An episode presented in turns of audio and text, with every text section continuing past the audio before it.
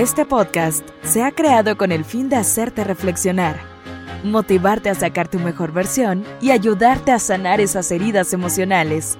Aquí está el Shop de Vida con Fer Rodríguez.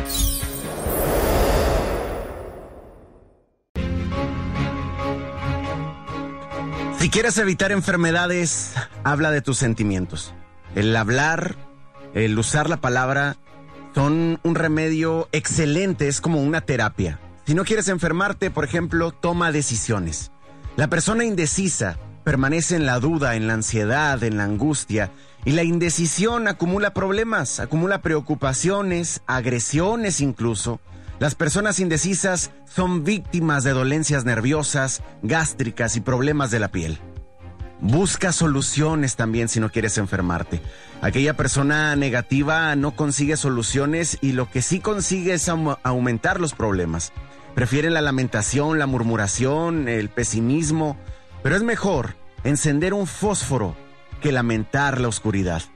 Una abeja es pequeña, por ejemplo, pero produce lo más dulce que existe. La neta es que somos lo que pensamos. El pensamiento negativo genera energía negativa que se transforma en enfermedad y un pensamiento negativo jamás te va a regalar una vida positiva.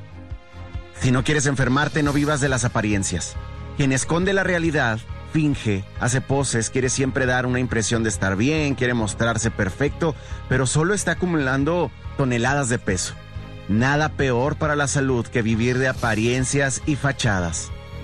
Si no quieres enfermarte, acéptate el rechazo a uno mismo, la ausencia de autoestima hace que nos volvamos ajenos a nosotros mismos. Ser uno mismo es el núcleo de una vida saludable.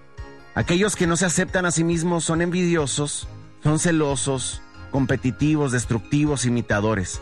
Acéptate, acéptate para poder ser aceptado.